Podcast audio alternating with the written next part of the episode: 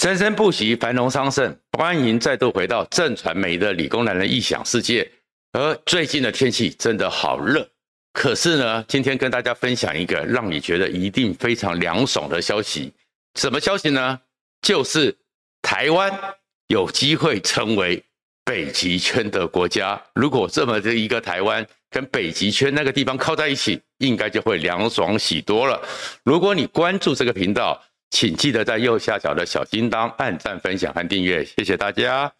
我们知道说台湾呢，有很多时候过去台积电不是要用高薪聘请懂得地缘政治的人吗？为什么会这样子？因为地缘政治真的复杂和变化之多，超乎我们的想象。我们不要以为所谓的国际上的地缘政治就是你周边的邻国牵动的，有很多时候超乎你的想象。而刚刚提到的就是。最近从六月二十五号之后，美国正在讨论一件事情，要不要协助台湾加入北极圈理事会，成为待定观察员？那大家会觉得这很扯吧？台湾这么热，台湾在北北回归线这边，离北极圈那边纬度差了四十几度，那是十万八千里，怎么会跟台湾有关呢？哎，不要讲哦，台湾最近。还真的跟北极的关系非常非常的密切。这个部分呢，是我们台湾的中央大学，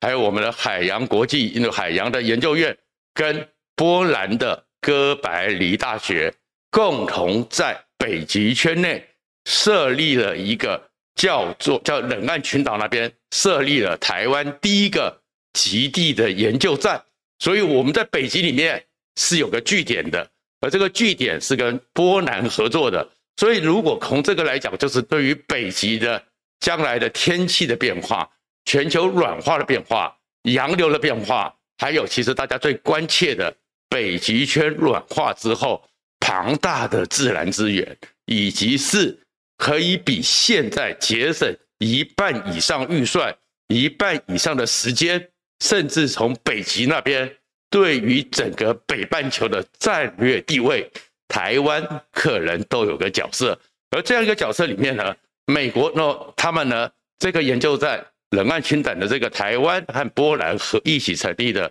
北极研究站，六月五十二十五号挂牌。美国呢，就很多议员就开始讲了，美国今年呢通过了一个美国竞争法案，而这个美国竞争法案里面呢。有一些讨论，就是要求美国国务院根据局势要评估和进行。首先是台湾驻美经济代表处应该正式的改名，叫做台湾代表处。再过来是要协助台湾加入有意义而且对世界有贡献的国际组织。当然，WHO 一直是他们所建议的。另外，当时就想了北极理事会。是不是应该也让台湾来加入？因为他们觉得从过去的北极圈的各国的势力的划分之中，缺了台湾没有道理。我们知道北极圈因为全球暖化关系，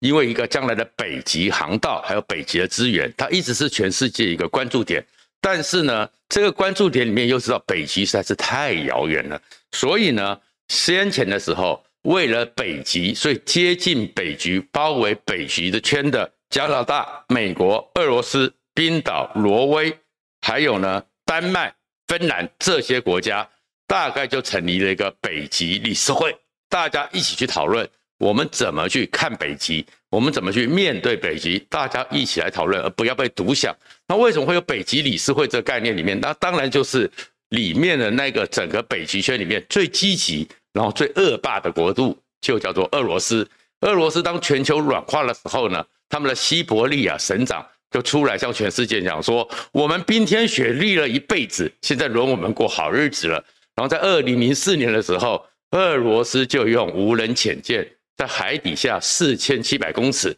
插了一个北冰洋下的海底插了一个俄罗斯的国旗，用钛合金打造的，宣布北极圈的海底下。就是俄罗斯的领土，而接下来呢，俄罗斯呢又去建了很多北极圈的军事基地，要控制将来的北极航道，以及争夺控主控将来的北极圈的资源。这里面包含成立了一个三叶草基地，进驻将近两百五十个人。然后这里面呢，还在整个俄罗斯目前成立了将近六十个的阵地，而这阵地里面开始驻军，他们有北极司令部，而北极司令部里面，然后知道在冰天雪地里面正在打烧十二艘核子动力发电厂，就是用渔船的方式在海面上，然后到时候这些基地都有北极，所以整个北极圈其实就俄罗斯打算把北极海、北极圈。北海变成它的一个内海，而这样一个内海之后，将来的北极圈航道，将来北极圈里面这么多的资源，通通被他囊括。因为为了对抗他，所以美国才去动了一个北极理事会。而这本来都是北极圈的事情，但是二零一三年就有一个国家找了一个理由，硬生生挤过去，那个就是普丁的好兄弟。就是习近平，就是中国，而习近平中国他们当时的理由是什么？他们呢有跟俄罗斯一起开采石油，他们呢也在西伯利亚或者是尝试在格陵兰投资买了一些农地，然后呢，他们呢有很多时候俄罗斯的破冰船，他们有承制，所以他们发明了一个名词，说他们自己是近北极国家，靠近北极的国家，所以他们也要加入。北极理事会在北极将来这个战场里面也要分一杯羹。那当时呢，我们知道瑞典呐、芬兰呐都是中立国，所以不太讲话。而俄罗斯强大，所以硬生生中国就扯了一个近北极国家加入了北极理事会，成为观察员。那当然这些事情，美国他们呢觉得很扯，但是好像也没办法，所以他们就开始呢以量。来做个平衡，就开始讲说，因为北极航道会影响到全世界，例如像新加坡，新加坡现在是一个航道的一个重要的枢纽，如果将来的船只整个货运航运都往北极圈走的话，那马六甲海峡的重要性就没这么重了。所以李显龙自己曾经讲过，想到北极航道，他连觉都睡不着，满身冷汗。所以美国就用跟航运有关，所以把印度。然后英国、法国、德国、日本、南韩、新加坡都变成叫待定观察员，就是用航道的关系。然后呢，也说他们在北极里面也有参与很多研究，也有参与很多事务，所以变成待定观察员。哎，这里面呢有一个地方，那台湾呢？台湾的巴士海峡，台湾的台湾海峡。在整个全世界现有航道里面，不是应该跟新加坡一样重要吗？不是跟日本、南韩的对马海峡一样重要吗？为什么没有台湾？所以美国呢，这次就抓了这个机会，加上普丁这次入侵乌克兰，造成的一个开始呢，整个北欧国家，包含瑞典和芬兰，对于整个俄罗斯开始恐惧、开始害怕，甚至开始敌对的状况之下，开始呢。积极的协助台湾，然后台湾跟波兰呢，本身就是在一个威权体制走向民主第三波民民主国家浪潮里面的非常前列，然后处境相同的国家，所以我们就跟波兰哎，长期的我们的本来的科天文研究，各种的科学研究，包含我们曾经有很多的，不管是在夏威夷，不管在西藏，不管在智利，在南极，我们的很多天文学家都非常优秀。因此，就跟波兰的哥白尼大学成立了一个北极极地的研究站，贡献我们对于洋流、对于气候、对于天文的一个贡献。那这个贡献出来之后，那美国就讲了：那你中国就不要废话，你当初的一个近北极国家，因为你说你对北极有贡献，你要加入。然后因为你的加入，所以像日本、韩国、新加坡，因为航道的影响，所以受到影响，所以他们也变成观察员。那台湾当然很重要，台湾又有贡献，台湾也是航道上重要的地区，怎么可以不让台湾加入呢？所以现在整个国际上正在运作这件事情，所以过了几个月，过了一段时间，突然之间你会发现台湾成为北极理事会的一员，千万不要怀疑，因为这就是国际政治的一个复杂。国际政治地缘政治它的复杂，但是常常也是很多时候是机会。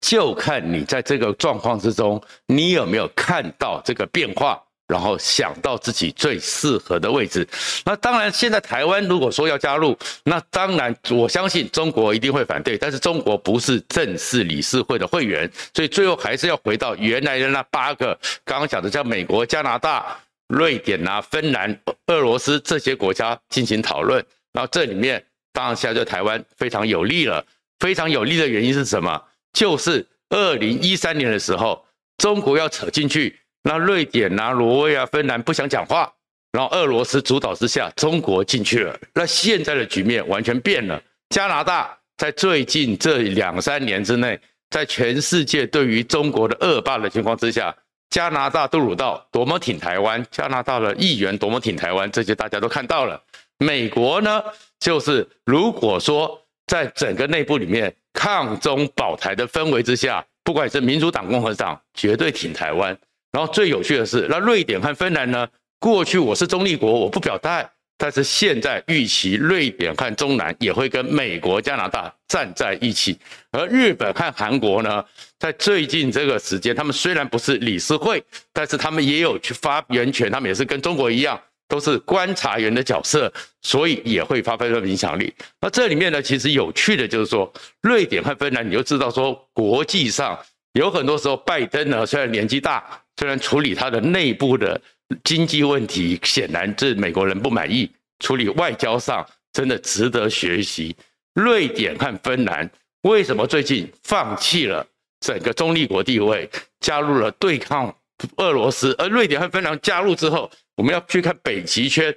北极圈那个位置呢？过去的时候，每个俄罗斯就因为它的海岸线最长，所以它可以控制一切。然后，所以其他国家好像被吃的。可是呢，在前面巴伦支海，就是瑞典、芬兰在控制到，这有时候有一点点像。如果说像新加坡扼住了马六甲海峡，整个南海，其实最后中国就算你弄了多少岛，派了多少的军舰。马六甲海峡，新加坡就是咽喉，而瑞典和芬兰就是整个北极圈的咽喉，所以俄罗斯想要去控制北极，然后用北极圈的航道威胁和勒索全世界，就会受到强劲的对手。而瑞典和芬兰是怎么加入的呢？我们知道说，在二月初的时候，整个普丁开始虎视眈眈，开始要入侵乌克兰，扯了各种理由，而这个时候，哎。拜登其实我们也知道，那个美国一直把情势掌握得很清楚，所以拜登呢就在普丁还没入侵之前打了电话，从白宫打了电话给了芬兰的总理。那芬兰的总理呢就开始讨论一件事情：现在整个普丁侵略野心越来越大，所以美国有在考虑要把北约的保护伞扩张到俄罗斯的边境。也就是芬兰，你的看法怎么样？所以芬兰开始去思考说，面对这个强敌，他是不是要跟美国站在一起？因为到底是在一九三九年，他们曾经被苏联给侵略过。然后后来三月多的时候，他到了白宫椭圆形办公室，跟拜登在谈话的时候，两个人对于这件事情就开始讨论。而开始讨论了以后呢，接下来就在。拜登的白宫办公室打电话给瑞典，然后打了十通，三方在不断的谈，就已经谈出来了。如果普丁继续这么恶霸，瑞典和芬兰就要加入北约，就要站在欧美的这一线。可是后面的状况是，土耳其，土耳其呢，他的一个情况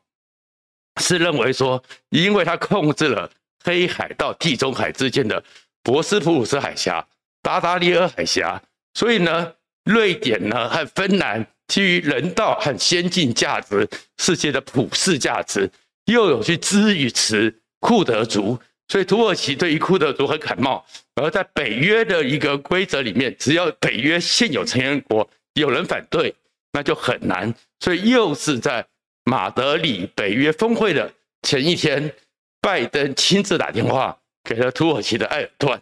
给了埃尔段之后，埃尔段呢跟拜登讨论了半天，最重要是拜登同意给土耳其最先进款的 F 十六，那土埃尔段、土耳其松口了，所以瑞典和芬兰加入了北约，而整个北极圈的局势就从过去二十年俄罗斯独霸，现在有了强劲的对手。那为什么讲这些呢？其实我们台湾在这个过程里面，你就会发现说，一个战略上，如果你善用自己的资源，善用自己的位置。其实，在关键的时刻，你会有很大的一个想象不到的改变，而可以让你的国家安全受到国际上更多的关注和支持。这个核心关键就是认清楚自己所在地缘政治上的战略的意义和价值。瑞典和芬兰为什么重要？因为他们刚刚讲的，就在这个全世界即将一个重大趋势，所有人都看得懂的时候。一个巴伦支海这个一个咽喉地位是他们所在，而且在这个情况之下，当他们放弃，他们知道说，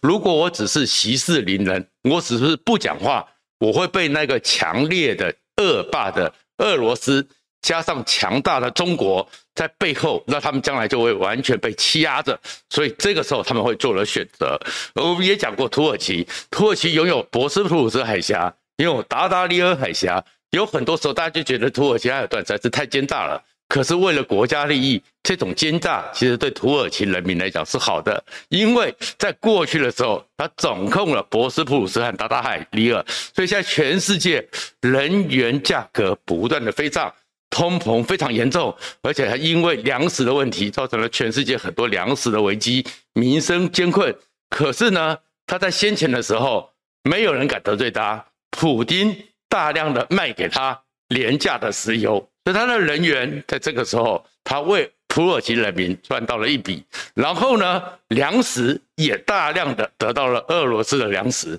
然后也为人民赚到了一笔。然后现在呢，在这个情况之下，在这关键的时候，由美国老大哥亲自跟他拜托，等于拜登欠了他一个面子，而欠了一个面子之后，所以呢。拜登最后就给他最好最新进的 F 十六，所以他又为整个土耳其的安全赚到了一笔。其实这个就是小国的智慧。那我们台湾呢，在这个过程里面呢，其实呢，有很多时候我们在讨论的时候，蓝的绿的讲，其实我们不是亲美或亲中的问题，而是在这个潮流里面，你要去想清楚，到底你怎么样在这个战略位置里面，我们台湾。掌握的是太平洋航线的命脉，我们是咽喉地位，所以呢，一台湾海峡当然不能成为习近平的内海，我们一定要巩固这个地位，我们这样子才能够确保我们在战略上的物资。我们除了台积电之外，我们在这地缘上的咽喉，我们有没有掌握？那第二个是就要去思考的是，我最喜欢讲的是，到底亲中亲美怎么选择呢？我只问一个问题：一个人要你的命。一个人想赚你的钱，那如果你在这个两只大象之间，一个要命的，一个要钱的，你会觉得哪一个你比较可靠？所以当然我们会选择，尤其是在习近平这么非理性的一个政权之下，我们透过美国取得我们更多的安全，然后在这个安全的保护伞之下，巩固自己，强化自己。像我先前讲过的，瑞典的国防自主的能力。最后谁也不能欺负他，所以其实今天谈的是一个北极的问题，会让我们觉得很意外。台湾这么遥远，但是在北极这霸圈里面，我们有我们的角色和地位，包含感谢我们那些曾经培养出来的天文学家、海洋学家，让美国觉得台湾也是一个牌。所以台湾呢，在不只是一个筹码，甚至是平衡国际形势的砝码。这才是我们应该善用我们的地位，在全世界里面看到台湾。谢谢大家。